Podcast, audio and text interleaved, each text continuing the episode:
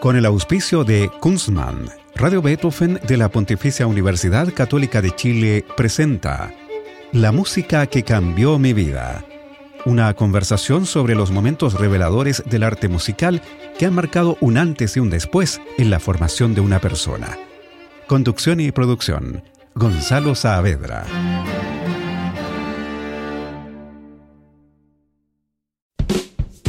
Hacer una cerveza craft requiere de tiempo, maestría, ingredientes de primer nivel y mucha pasión. Por eso en Kunstmann llevamos 30 años haciendo lo que más nos gusta desde la ciudad que nos vio nacer, Valdivia. Es desde acá y con las aguas de la selva valdiviana que elaboramos más de 18 especialidades para que tú encuentres tu favorita y la disfrutes tanto al tomarla como lo hacemos nosotros al elaborarla. Kunstmann, 30 años elaborando cerveza craft. ¿Cómo están? Bienvenidas y bienvenidos a este programa en que conversamos de música, que es lo que nos gusta, pero no cualquier música, sino aquella que ha marcado un antes y un después en la vida de nuestros entrevistadas y entrevistados.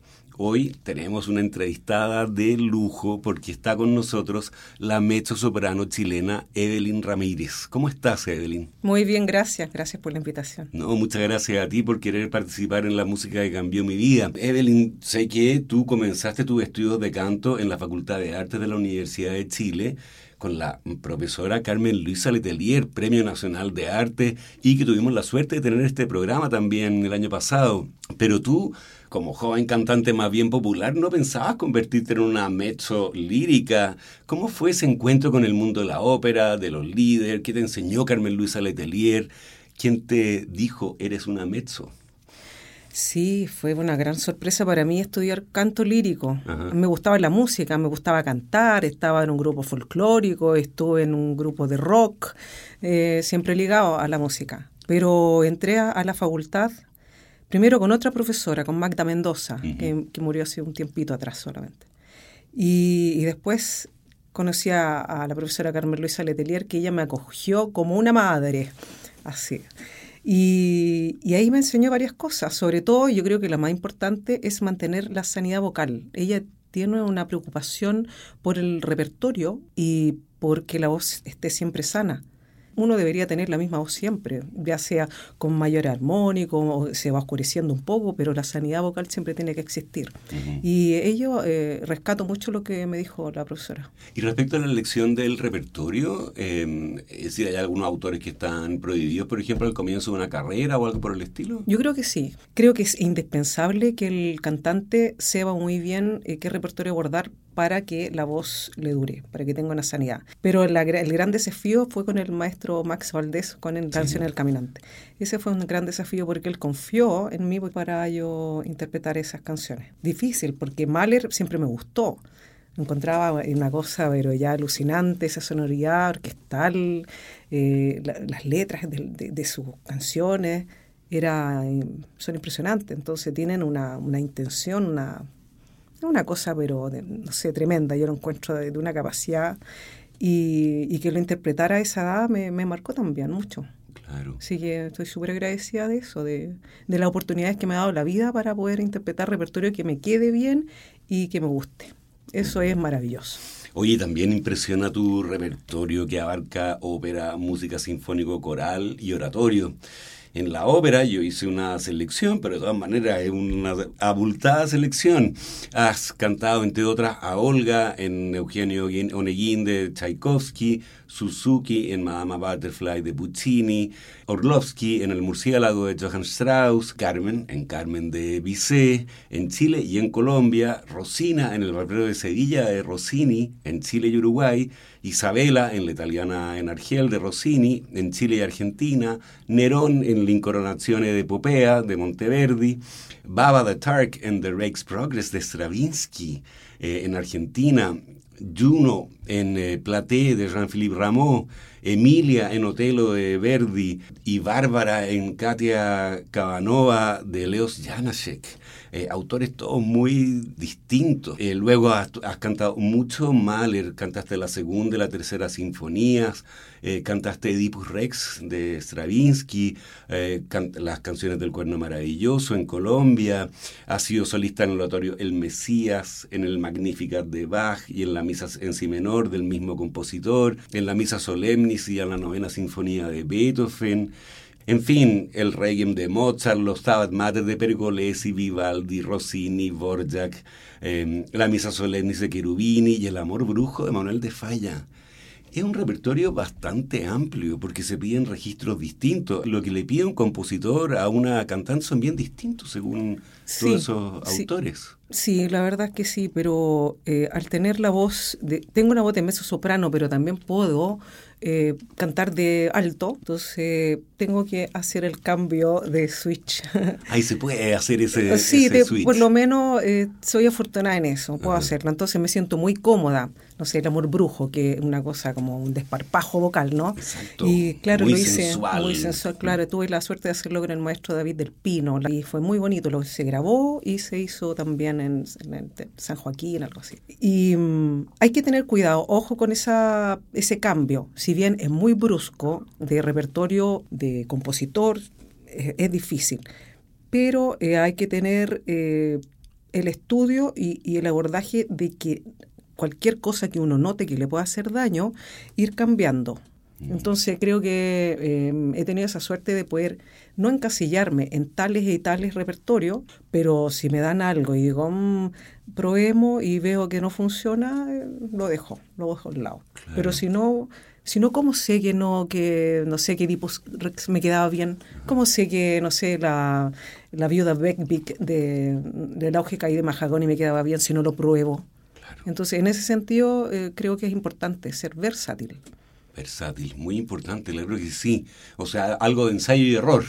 Por supuesto, yo creo que en eso, si, si no te hace mal, ahora si uno cree que en realidad me queda como poncho esta cosa, ok, me hago un lado, eso está bien. Hay muchas otras cantantes que tienen, lo pueden hacer mejor, eso es indudable. Pero hay que probar también. ¿Y para eso confías sobre todo en tu criterio? ¿Te, te dejas aconsejar? Sí, me dejo aconsejar, me escucho mucho, pido la opinión a colegas que confío mucho en ellos y en mi intuición. Mi intuición me ha salvado de muchas cosas, tanto en, viajes como en la vida misma, así que confío mucho en ella. Sí, fue importante la intuición. Oye, yo haciendo recuerdo, que he tenido la enorme suerte de escucharte varias veces. En 2011, la tercera sinfonía de Mahler con la Filarmónica en el Teatro Municipal, con Rani Calderón en la dirección cantando con tu timbre brillante el texto de Nietzsche que tiene esa sinfonía en el cuarto movimiento que es un llamado muy potente. El Requiem de Mozart en el 2013 con Max Valdés, la filarmónica en el Teatro eh, Municipal. Max Valdés también estuvo convidado en este, en este programa. En 2019 la canción de la Tierra junto a Javier Weibel, ¿no? el barítono, eh, la Orquesta Sinfónica de Chile, bajo la dirección de Pablo Bortolameoli, que, eh, bueno, tiene ese final impresionante, la canción de la tierra que te tocó. Y además trabajamos con Teatro Cinema, donde tiene esa puesta en escena maravillosa, ¿no? En 3D. Exactamente, con el Teatro Cinema. Fue muy impresionante escucharte cantar ese Evi justamente extinguido, ¿no es cierto? Y un iris gigante que parecía cósmico, ¿no? Mira qué curioso, la misma canción de la Tierra también la hice en el Teatro de la Municipal, dirigido por José Luis Domínguez. Y ahí estuvo como tenor Enrique Folger, un argentino, y ahí se hizo compuesta en escena, pero el ballet. Entonces nosotros estábamos en el foso y el ballet hacía su coreografía con la canción de la Tierra. Qué bonito, ¿no? Claro. Bueno, y también el magnífico Ulrich o Luz Primordial en el cuarto movimiento de la segunda sinfonía de Mahler, que te la escuché en 2014 dirigiendo Rani Calderón la Filarmónica en el Teatro Municipal. Y también vamos a escuchar este cuarto movimiento de la segunda sinfonía de Mahler contigo, cantando con la Orquesta Filarmónica de Medellín, bajo la batuta del maestro chileno Francisco Retis, que también estuvo invitado en este programa. Y esta semana, el martes 6, miércoles 7, sábado 10 y domingo 11, vuelves a cantar esta sinfonía número 2, Resurrección de Mahler, con la Orquesta Filarmónica en el Teatro Municipal, pero esta vez con la batuta del gran Paolo Bortolameoli. ¿Cómo te estás preparando para este desafío? Yo ya sé que has tenido un ensayo, te pidió algo especial, Paolo. ¿Quieres hacer algo especial con este Ulrich de esta vez? Yo creo que cada vez que se interpreta una obra que ya ha estudiado, eh, tiene otra maduración, eh, tiene otra interpretación, es un sentir, es... los años no pasan en vano finalmente. Entonces, yo le quiero dar eso. Si bien Paolo me pide ciertas cosas musicales, eh, también pide algo de una entrega distinta. Entonces, tienen que ir a verlo si quieren, si quieren escuchar eso. Por supuesto que hay que ir a ver. Y hay cuatro días para hacerlo. Vuelvo a decir, el martes 6, el miércoles 7, el sábado 10 y el domingo 11 de esta semana va a cantar Evelyn Ramírez en la Sinfonía número 2 Resurrección de Mahler. Y en enero, poquito tiempo falta, para que formes parte de los ocho solistas que tiene la octava sinfonía de Mahler y que está preparando también Paolo Ortolameoli con la Orquesta mm, Sinfónica Nacional Juvenil. Es una maravilla. Ay, estoy muy feliz, imagínate. Tan bonito, esa, eh, se hace un círculo virtuoso cuando se trabajan con jóvenes, encuentro yo, como que tú les puedes dar la experiencia, pero ellos te dan, el, no sé, esa avidez que tienen de, aprender. Va a estar muy bonito, yo creo. Sí, y además va a ser el estreno en Chile de esa sinfonía, no se ha tocado nunca. Imagínate. Mm. Yo, yo creo que se ha intentado varias veces, pero claro, tal la magnitud de gente que tiene que estar arriba del escenario. Pero he visto videos de los niños ya ensayando, los de la orquesta también los coros, que no sé cuántos coros, hay, deben haber muchos coros que están en comunión. muchos coros para conformar estos dos coros, ¿no es cierto?, que están enfrentados en esta sinfonía. No, maravilloso, estamos felices, yo estoy súper feliz. Además, Mahler me encanta, entonces poder hacerla he cantado varias cosas de Mahler, me faltaba la octava, entonces eh, son sueños cumplidos, eso es maravilloso dentro de la vida, ¿no? De, todo este torbellino, esta, vorágine que, que, está en este mundo, tener estos momentos preciosos con la música que te, te deja como en stand-by, de un limbo emocional, y uno eso lo, lo atesora. Claro. Oye, ¿qué te parece que vayamos a la música que tú elegiste para este programa? Ah, la música que te ha cambiado la vida. Y tú en primer lugar pusiste el Magnificat de Bach. Esta obra que se escuchó por primera vez en las vísperas de Navidad de 1723 en Leipzig y que eh, cuenta, ¿no es con su texto en latín, la visita de la Virgen María a su prima eh, Isabel, ¿no es cierto?, Santa Isabel, esposa de Zacarías, en cinta de San Juan Bautista. Tú elegiste específicamente el área Esurientes Plebit que corresponde, ¿no es cierto?, al Evangelio de San Lucas, que dice, colmó de bienes a los hambrientos y a los ricos dejó con las manos vacías. ¿Por qué eliges esta, esta, esta parte del Magnificat como primera música que te ha cambiado la vida? porque fue algo muy particular que me pasaba en ese momento. Yo cuando empecé a estudiar canto lírico, si bien mm, no me iba tan bien, porque me costó entender la técnica, como mi voz llegaba arriba y abajo, no tenía mucho armónico, no tenía mucho vibrato, entonces estaba un poco perdida. Eh, yo tengo un hijo que ahora tiene 25 años y estando embarazada a me dio tuberculosis. Entonces fue un momento muy fuerte porque era como, no voy a poder seguir cantando. No se sabía qué iba a pasar conmigo, qué iba a pasar con, con mi bebé. Entonces fue un momento súper intenso porque era como, ¿a quién elige, no? El doctor, ¿a quién elige va a salvar? O algo así. Yo me quedé, oh, soy de Rancagua, me quedé en Rancagua y empecé a estudiar, a estudiar mucho para, porque quería que esto se, se sanara, mi pulmón se sanara, y llegué al Magnificat de Bach y empecé a estudiarlo de tal manera que em, las áreas de la soprano no me queda cómodo. Y después me meto al áreas de la alto y sentí una comodidad, sentí como cuando te abrazan y te quedas ahí eternamente. Y dije, esto es, y fue con el esurientes, esto va a ser lo que me va a sanar. Y empecé a practicarlo, practicarlo, y llego a la universidad de nuevo, de vuelta, profesor, aquí estoy. ¿Y de dónde sacaste esa voz? me dice. Y le canté esurientes. Entonces eso a mí me marcó y me sanó y me ayudó en todo sentido. Entonces para mí fue súper importante eh, porque lo sigo cantando, porque me cura, porque eh, es un bálsamo para mí, eh, también me ayudó. Muy bien, bueno, escuchemos este sanador. Entonces, es Uriente sin plebit, que es eh, un número del Magnificat de Johann Sebastian Bach. La versión que tú elegiste es la de la mezzo-soprano argentina de ascendencia eslovena Bernarda Fink, con el Concentus Musicus de Viena, dirigidos por el austríaco Nicolas Harnoncourt, pionero de las interpretaciones históricamente informadas. Escuchemos.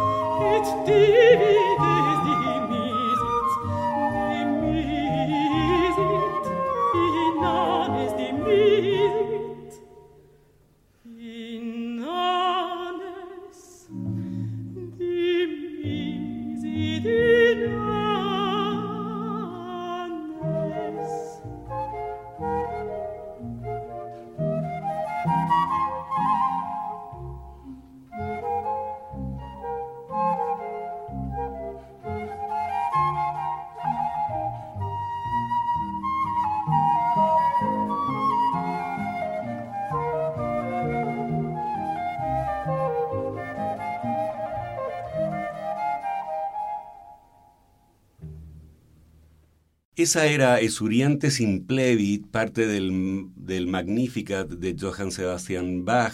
Interpretaba la mezzosoprano argentina Bernarda Fink con el Concentus Musicus de Viena, dirigidos por Nicolás Harnoncourt. Estamos con Evelyn Ramírez, la gran mezzosoprano chilena, en la música que cambió mi vida en Radio Beethoven. Fíjate que del Magnificat, tú como en segundo lugar de tu lista que te ha cambiado la vida, es algo bien distinto, porque es la canción Maybe, interpretada por Janis Joplin.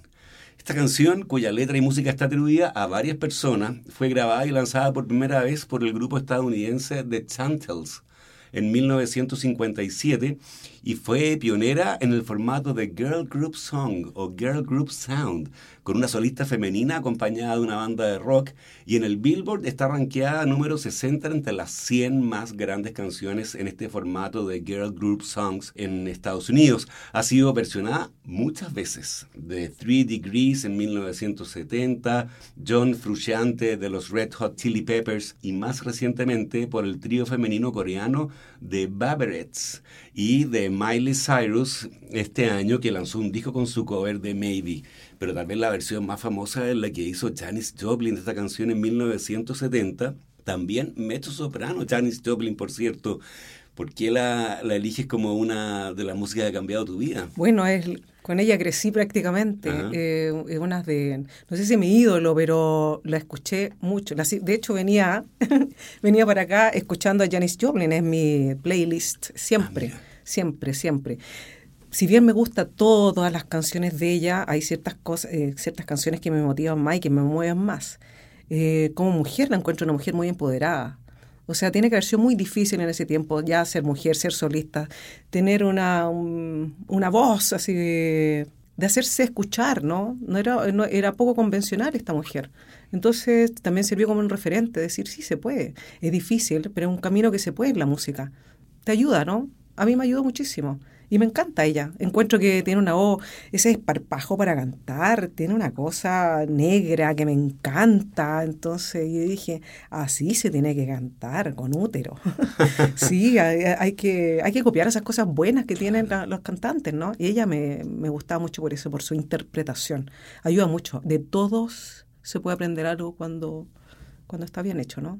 Tiene una, una, tiene una voz eh, que no es fácil de copiar, entonces es difícil llegar a, cantar como ella. Yo creo que a mí me gusta mucho, la, respeto y la admiro. Muy bien, escuchemos entonces Maybe, esta canción de 1957 que fue versionada por Janis Joplin en 1970.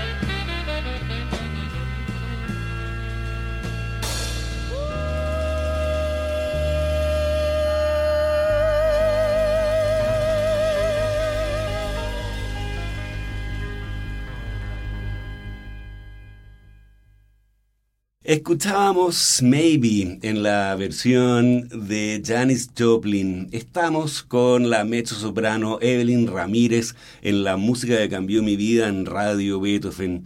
Te comentaba que es una canción de un amor roto esta que canta Janis Joplin. Dice Maybe, oh, if I could pray and I try, dear, you might come back home, home to me si rezo, si, si trato, eh, podría volver conmigo al hogar. Sí, bueno, de eso se trata el amor. Eh, hay desamor y amor. Eso es lo, bueno, ¿no? Sí, pero la otra es Camilo Brandi, el, el, clavecinista y organista, profesor de la Universidad Católica, decía en este programa que hay muchas más canciones de amores rotos que de amores conseguidos. puede ser, y puede ser, bueno, en, en, el barroco también se da mucho eso, ¿no? Sí, es lo mismo.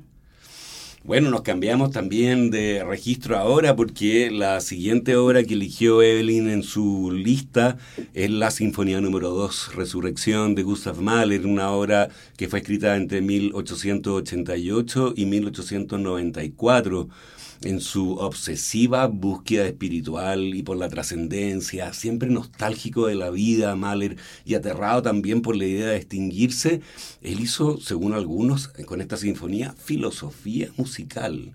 Y tal vez el pasaje más sublime de toda esta obra es la que le toca cantar a la mezzo, que se llama Ulrich o luz primordial o luz prístina. Mahler pide que la cantante lo haga como un niño yo creo que eh, esa intención de, de, ver cuando uno está como sintiendo que se va a morir, ¿no? Siempre como hay un miedo a eso. Si finalmente pone un alto, estoy como tratando de, interpretar lo que él dice, si quiere un alto, el alto siempre va a tener, no va a ser como la voz de la soprano angelicalmente, ¿no? sino que el alto siempre va a tener un poquito más de tierra en ese sentido. Entonces, si lo pide como una voz de niño celestial, siempre va a tener una tierra va a tener un, sonido un poquito más ancho. Entonces lo interpreto de esa manera también, que finalmente es algo que, esa dualidad que él tiene, esa dicotomía, ¿no? De, entre que tengo que morir porque así es, así es el ser humano, tanto como si nace tiene que morir. Es muy filosófica, como tú dices, esa, esa sinfonía y esa, esa autobiografía que tiene él siempre en sus en su obras, de, eso lo hace sentir te apropias como de esa música tú también, porque es súper cercano, es súper humano eh, tener esas dudas, tener eh, eso, ese dolor o, o tener, eh, en realidad tengo temor. Y él lo presentaba y lo representaba en su música, entonces creo que eso es súper humano para poder involucrarse y poder interpretarlo mejor. No es tan etéreo, ¿no? Algo terrenal, tengo miedo de morir o, tengo que morir para poder ser salvado o, vivir, como él decía, ¿no? Morir, para, vivir. Exactamente. Entonces creo que por ahí eh, quiero entenderlo de esa manera y espero poder interpretarlo también de esa manera. Bueno, vamos a escuchar una grabación que te pertenece, porque es eh, la versión que tú hiciste en 2017 con la Orquesta Filarmónica de Medellín, bajo la batuta del maestro Francisco Rettig. Escuchemos Ulrich, el cuarto movimiento de la segunda sinfonía de Gustav Mahler, con nuestra invitada de hoy en la música que cambió mi vida, la mezzo-soprano Evelyn Ramírez.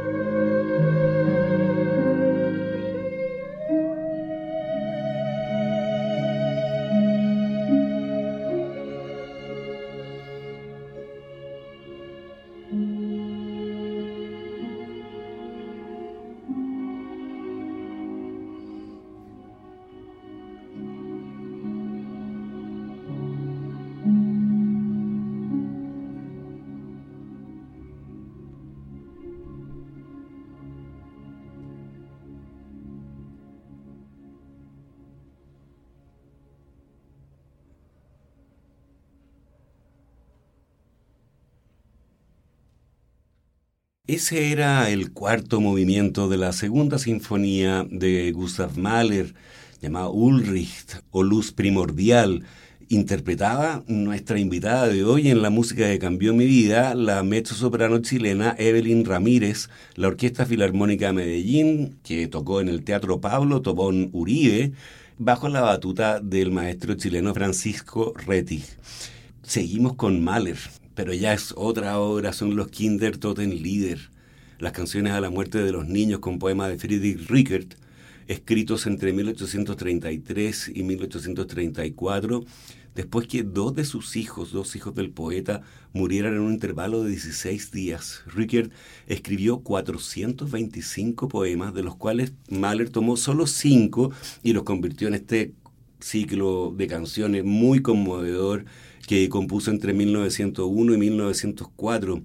Es terrible porque cuatro años después Mahler sufriría la pérdida de su propia hija María, que murió de escarlatina a los cuatro años.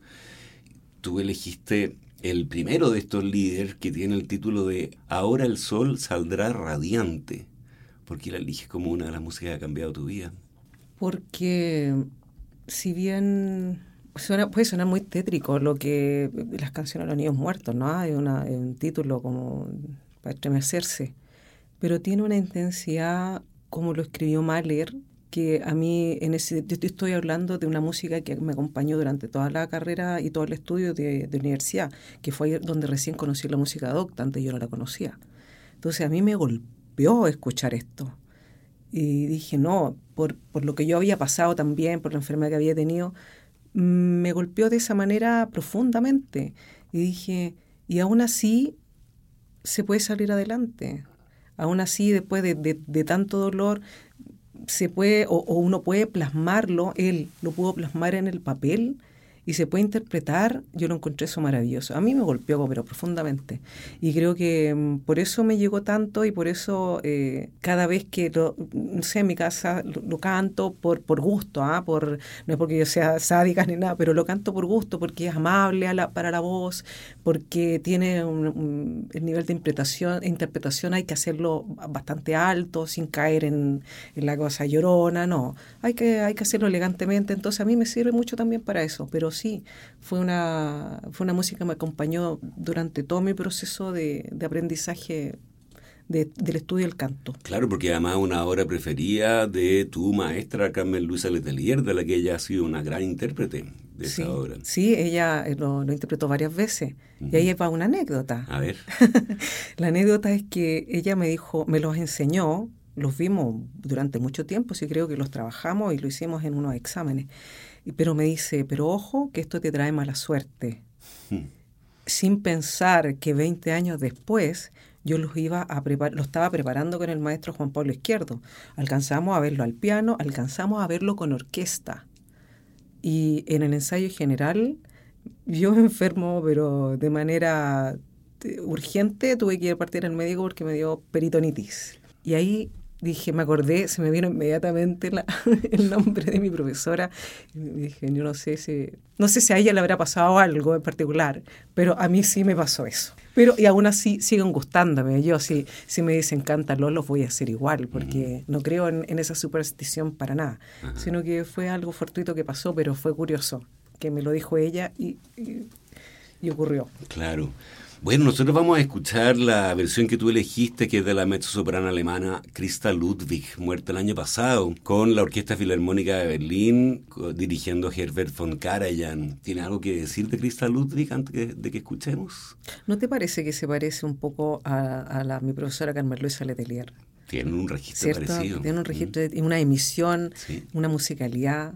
Ella me gusta mucho, la encuentro como muy buena cuando tú te basas en alguien para poder aprender sin que te haya hecho clase directamente, Krista Ludwig para mí es eso. Yo la puedo escuchar y puedo ver, eh, entender su fraseo, puedo ver qué, se necesita para pronunciar mejor, para decir las palabras, para la emisión que se necesita para cierto, porque ella también ha cantado mucho repertorio. Entonces sirve mucho para poder estudiarla, sin haber eh, tenido esa suerte de haber podido tener clases con ella, pero sí me gusta mucho, la encuentro una muy buena eh, referente. Bueno, escuchemos entonces a Krista Ludwig en esta versión de el primero de los Kinder Lieder que lleva el título Ahora el sol saldrá radiante.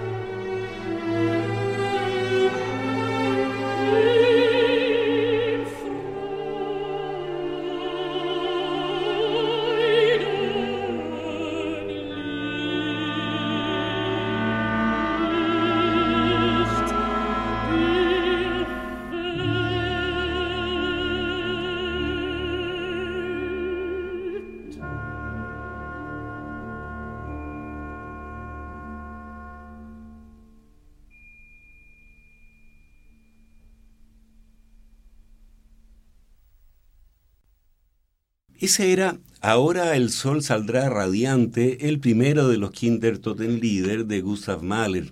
Interpretaba la mezzosoprano alemana Christa Ludwig y la Orquesta Filarmónica de Berlín, todos dirigidos por Herbert von Karajan. Tenemos ahora una cosa completamente distinta en la lista de Evelyn Ramírez, la gran mezzosoprano chilena que nos acompaña hoy en la música de Cambio mi vida, porque la última pieza musical que eligió Evelyn es Alfonsina y el mar, interpretada por Mercedes Sosa. Esta canción, que fue compuesta por el pianista argentino Ariel Ramírez y el escritor Félix Luna, fue grabada por primera vez en 1969 justamente por esta intérprete argentina, la gran Mercedes Sosa, para su disco Mujeres Argentinas.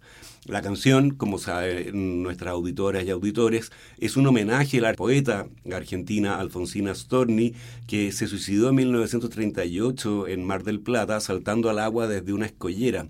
En el poema de Félix Luna, la poetisa se va internando lentamente en el mar y eso dio para que se extendiera una fake news acerca de esta canción, y era que se trataba de la carta de suicidio de Alfonsina Storni, lo que no es así. Lo que sí es cierto es que se convirtió en un exitazo esta canción en la voz de Mercedes Sosa y en varias decenas de versiones que ha tenido los cantantes más diversos, desde Miguel Bosé a Plácido Domingo, pasando por Lucho Gatica y Paloma San Basilio. No hay nadie que se haya arrestado de cantar esta canción. ¿Cuál es tu historia con Alfonsina y el mar, Evelyn? Mi historia eh, tiene que ver también con Mercedes Sosa. Ella es una maestra de la interpretación. Cuando cantaba barroco, me acuerdo que me decían, pero interprétalo como lo hacen los cantantes populares de samba.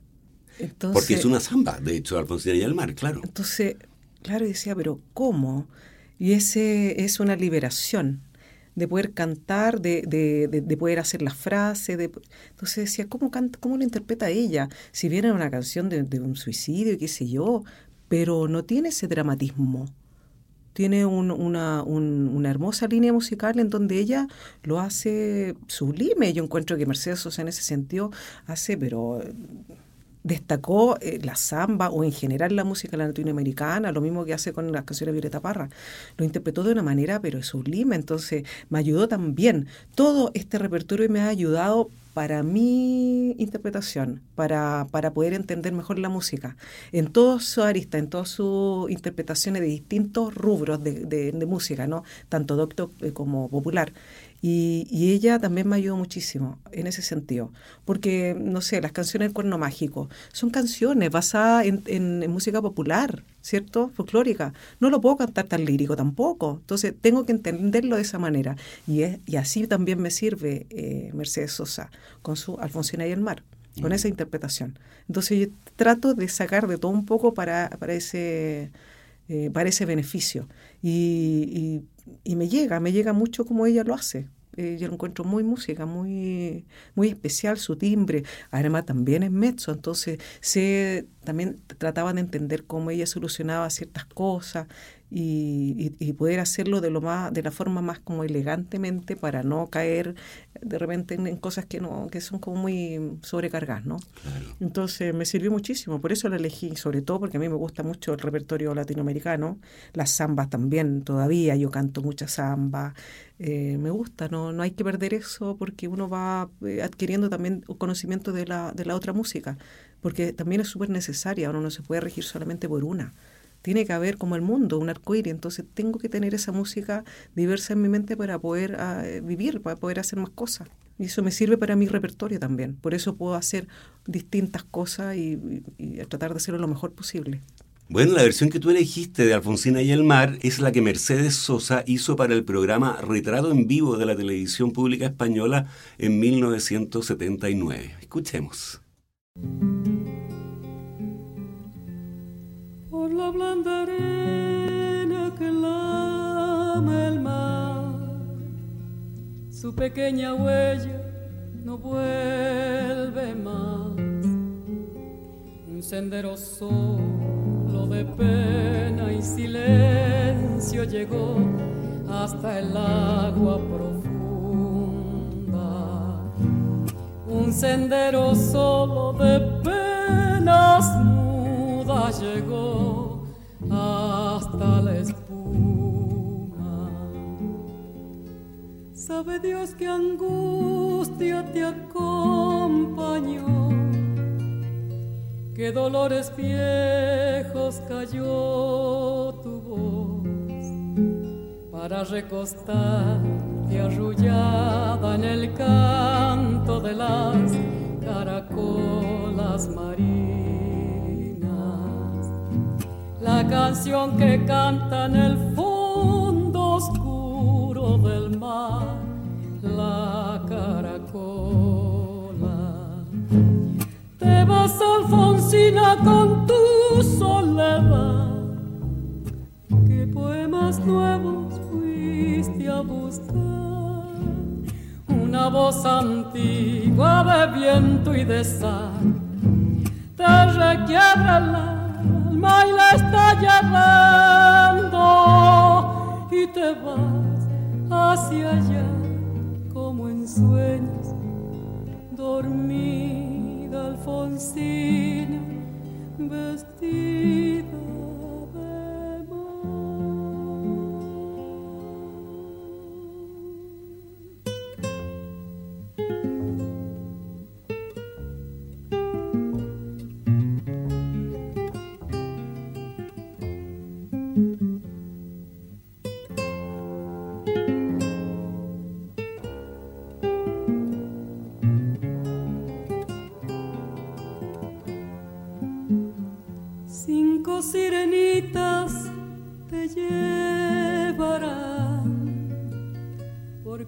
De algas y de coral.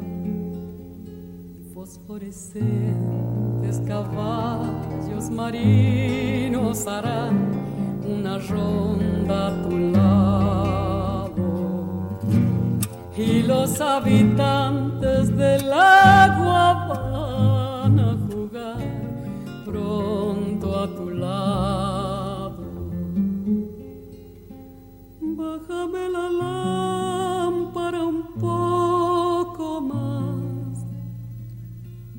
déjame que duerma nodriza en paz.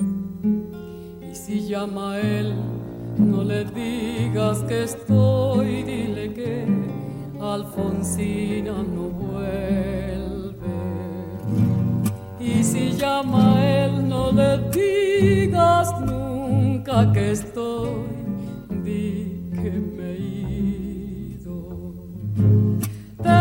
Alfonsina, con tu soledad. ¿Qué poemas nuevos fuiste a buscar? Una voz antigua de viento y de sal te requiebra el alma y la está llevando y te vas hacia allá